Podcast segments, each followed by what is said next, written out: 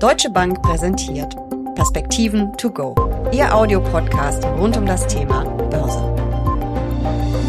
Im September ist es soweit. Aus dem DAX 30 wird der DAX 40. Der neue Index soll moderner werden, die deutsche Wirtschaft besser repräsentieren einfach besser werden.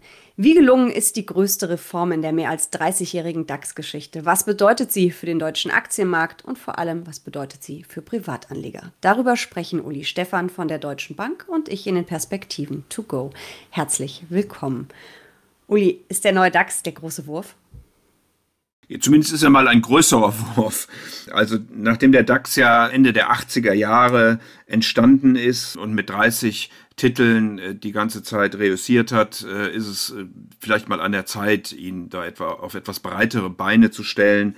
Die Idee dahinter ist sicherlich attraktiver zu werden, auch für Investoren aus dem Ausland mehr Liquidität zu haben.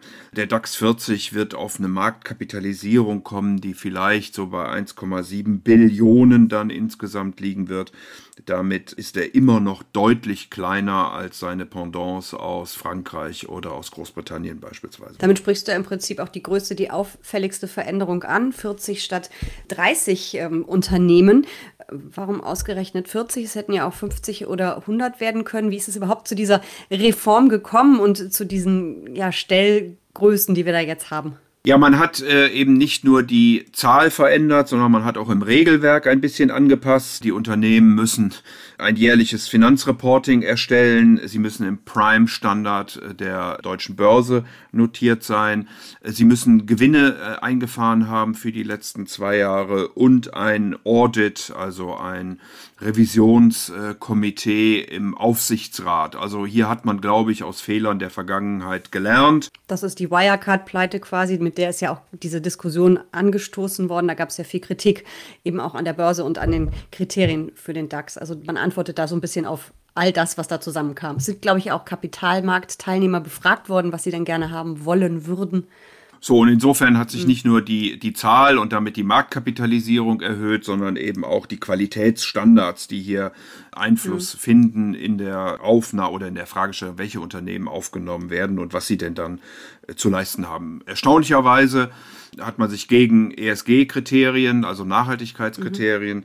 äh, entschieden, aber da gibt es ja dann wiederum einen extra Index äh, für, der das äh, abbildet. Genau, der DAX ESG, der ist ja auch noch relativ äh, jung. Schauen wir uns doch mal den neuen Index an. Es dauert zwar noch ein bisschen, bis offiziell die äh, Aufsteiger bekannt gegeben werden von der deutschen Börse. Das passiert am 3. Äh, September, aber wir wissen es im Prinzip ja schon, wie er aussehen wird. Wird er wirklich moderner?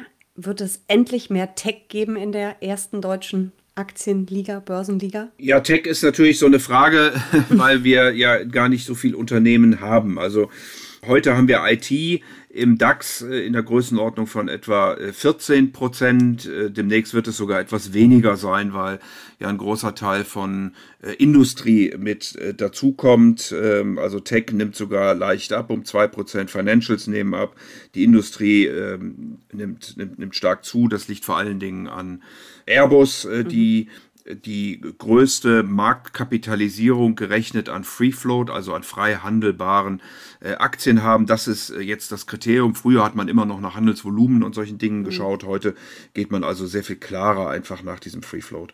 Und äh, die größten Sektoren bleiben dann der diskretionäre Konsum, äh, da äh, befinden sich natürlich auch die Automobile in Deutschland wieder. Der DAX ist ja sehr stark von den Automobilen abhängig. Das wird in Zukunft weiterhin so sein und eben die Materialien, sei es Stahl, Chemie, Grundstoffe etc. pp.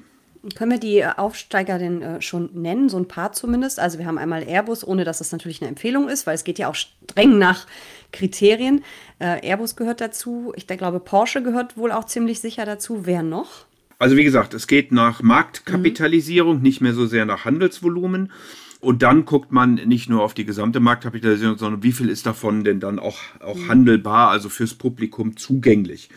Und da führt mit großem Abstand dann Airbus diese Liste an. Dahinter kommt äh, Porsche, allerdings die Holding, da muss man ein bisschen, äh, ein bisschen aufpassen. Äh, dahinter kommt Sartorius, Zalando, es ist Sunrise, es ist die Gesundheitssparte von Siemens.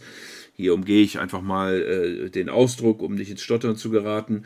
Mhm. Es ist HelloFresh, es ist äh, Brenntag, Bayersdorf, Kia gehen, knapp scheitern mhm. würden dann LEG, Hannover Rück, Puma, Knorr-Bremse und Teamviewer, die dann nicht reinkommen würden. Also, wie gesagt, das ist keine Entscheidung, die ich jetzt hier äh, verkünde, sondern das ist einfach auf die Zahlen geguckt mhm. nach mhm. derzeitigem äh, Marktkapitalisierungs äh, Float und danach wären es dann die erstgenannten zehn Unternehmen. Im Gegenzug wird sich ja dann der MDAX für die mittelgroßen Unternehmen ähm, verkleinern. Es werden zehn weniger sein, also statt bisher 60 Werten sind es dann 50 Indexmitglieder. Ähm, Schwächt das den MDAX? Die Kritik war ja zu hören. Ja, in jedem Falle ist das so, dass natürlich dann äh, dort noch die bekannteren, größeren Unternehmen rausgehen. Äh, der MDAX rund 30 Prozent seiner Marktkapitalisierung einbüßt.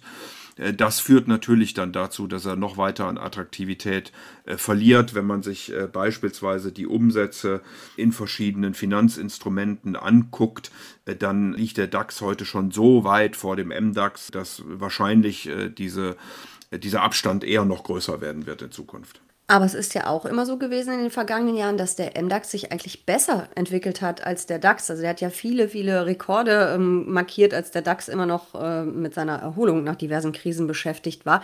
Glaubst du, dass das dann nicht mehr so sein wird, dass der MDAX nicht mehr den DAX outperformen wird? Ähm, ich glaube, Jessica, das liegt zum einen an der Sektorgewichtung äh, im MDAX. Der MDAX ist noch viel stärker äh, beispielsweise vertreten äh, gewesen, muss man jetzt sagen, in der Industrie als es der DAX äh, gewesen ist. Und es liegt natürlich auch daran, dass kleinere Unternehmen einfach ein etwas größeres Risiko beinhalten und damit besser performen sollten als große Unternehmen. Das äh, wissen wir spätestens seit dem Modell von Pharma French. Äh, Eugene Pharma hat ja auch für seine Effizienzmarkthypothese den Nobelpreis gewonnen. Also das sind so Faktoren, die einfach aus der Kapitalmarkttheorie da reinspielen, aber eben auch aus der Sektorgewichtung, warum der MDAX in der Vergangenheit besser performt hat als der DAX. Apropos Entwicklung, äh, verändert sich denn mit der Umstellung auf den DAX 40 irgendwas am Indexstand oder geht es mit dem gleichen Punktestand weiter wie bisher. Ja, der DAX hat ja ein ausgesprochen kompliziertes Berechnungsverfahren. Äh, die Dividenden werden wieder reinvestiert. Es gibt Verknüpfungen, wenn beispielsweise DAX-Teilnehmer ausgetauscht werden und die führen dann dazu, dass man zuerst mal nur auf dem Indexstand weitermacht. Ich gehe davon aus, dass das jetzt beim DAX auch der Fall sein wird, also dass man die Verknüpfungen so gestalten wird, dass der DAX mit gleichem Niveau zunächst mal weitergeht. Und dann kommt es natürlich darauf an, wie sich dann die Unternehmen entwickeln. In der Vergangenheit war es so, dass die Kandidaten, die in den DAX gekommen sind, danach zunächst mal die ersten zwölf Monate relativ schlechter performt haben. Mhm. Möglicherweise, weil sie in Erwartung der DAX-Aufnahme vorher schon besser gelaufen waren. Nach zwölf Monaten dann allerdings äh, doch einen Teil davon wieder aufgeholt haben. Mhm, super spannend. Es gab ja aber noch ein paar andere Veränderungen. Du hast äh, es vorhin schon mal kurz angesprochen. Also DAX-Konzerne müssen künftig schon mehr, ich sage jetzt mal, leisten, mehr vorlegen. Also es soll wirklich ein qualitativ besseres, eine bessere Mischung werden.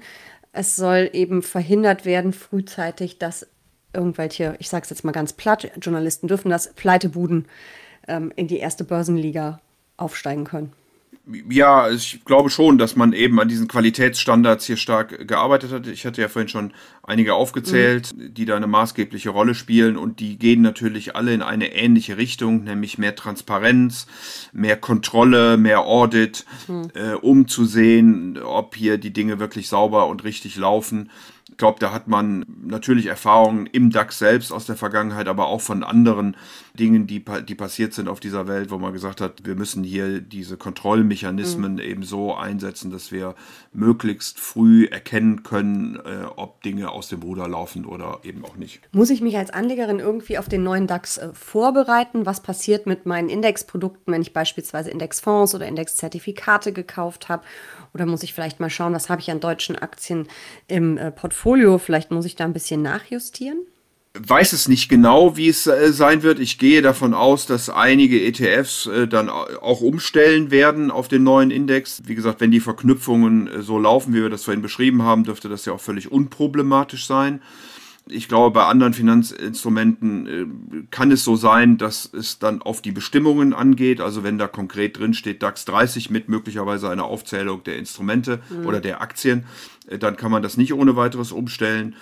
Dann gibt es vielleicht noch eine Zeit lang auch äh, Produkte, die auf DAX 30 laufen. Aber ich würde mal annehmen, im Großen und Ganzen, weil es eben auch Sinn macht und äh, weil es qualitativ äh, besser ist, weil es äh, von der Liquidität und von der Handelbarkeit einfacher wird, äh, werden wohl die aller, allermeisten Finanzinstrumente dann umgestellt werden. Der DAX wird ja mehrmals ähm, pro Jahr überprüft und äh, dann hat es ja in der Regel auf oder, oder oft auf oder Absteiger gegeben, aber es waren ja eigentlich in der Regel ein bis maximal zwei Kandidaten, die ausgetauscht worden sind. Glaubst du mit den neuen Regeln, dass das mehr sein wird, dass wir da mehr Bewegung sehen werden? Es gab bisher im Grunde einen großen äh, Termin, an dem die äh, DAX-Unternehmen ausgetauscht wurden und das war im September. Wir werden in Zukunft einen zweiten haben, nämlich den März. Äh, wo auch ausgetauscht äh, werden kann. Und da mehr und wieder mehr passiert, das hängt dann natürlich von der Marktkapitalisierung mhm. wieder ab. Also das, was wir vorhin gesprochen hatten, den äh, sogenannten Free Float. Wenn ich jetzt rein diesen Free Float heranziehe, dann liegt das letzte der zehn Unternehmen, also das kleinste quasi, bei einem Free Float von etwa neun äh, Milliarden Euro wenn ich den nächsten oder den ersten angucke, der nicht dabei ist, dann sind das 8,9 Milliarden. Mhm. Also man sieht, der Abstand ist nicht sehr groß. Das kann natürlich mit Marktbewegungen äh, dann sein. Insofern kommt es darauf an, wie die Unternehmen in ihrem Free Float äh, damit umgehen, also ob sich Großaktionäre beispielsweise äh, verabschieden und die Aktien frei erhältlich werden und es kommt natürlich auf die Kursentwicklung dann an. Mhm. Grundsätzlich äh, spricht natürlich einiges dafür, dass bei 40 Unternehmen dann mehr passiert als bei 30 in der Vergangenheit. Mhm. Wenn du dir die ganze ähm, Reform anschaust, ist der DAX ein guter Index? Ist er ein besserer Index geworden oder sollte ich vielleicht lieber auf den breiteren deutschen Aktienmarkt schauen, also vielleicht den HDAX lieber mir anschauen als nur den DAX. Also man hat jetzt schon mit dem DAX 40 äh, wirklich äh, die erste Liga äh, mit dabei. Auch wir hatten das ja vorhin schon gesagt, welche Unternehmen es sind und wie sich das auch in den Industrien verschiebt. Ähm, insofern ist es, glaube ich, was Diversifikation angeht, deutlich nochmal stabiler geworden. Wir haben äh, eine bessere Qualität, wir haben eine höhere Liquidität wahrscheinlich. Also ich glaube schon, dass das eine gute Idee war, den DAX so anzupassen. Und äh, ich würde auch mit der Sektorgewichtung annehmen, dass man damit die deutsche Industrie doch besser abbildet, als man das vielleicht in der Vergangenheit getan hat. Bleibt es denn so, dass der DAX extrem exportorientiert ist, exportlastig? Das war ja häufig auch so ein Kritik Kritikpunkt oder zumindest eben auch der Grund, der oft genannt wurde, warum in Krisen bei größeren Korrekturen der DAX immer ein bisschen stärker zurückgeht als beispielsweise die US-Börsen oder andere Märkte in Europa. Ja, Deutschland ist eben eine sehr offene mhm. Volkswirtschaft. Im Vergleich zu anderen Ländern importieren und exportieren wir äh, deutlich mehr Güter im Verhältnis zu unserem Bruttoinlandsprodukt. Also das ist nun mal so. Und wenn ich mir dann die großen Unternehmen, die dazukommen, angucke, also eine Airbus, eine Porsche, aber auch Sunrise äh, oder, oder äh, die Gesundheitssparte von Siemens, dann werden die sicherlich einen sehr, sehr starken Exportanteil haben.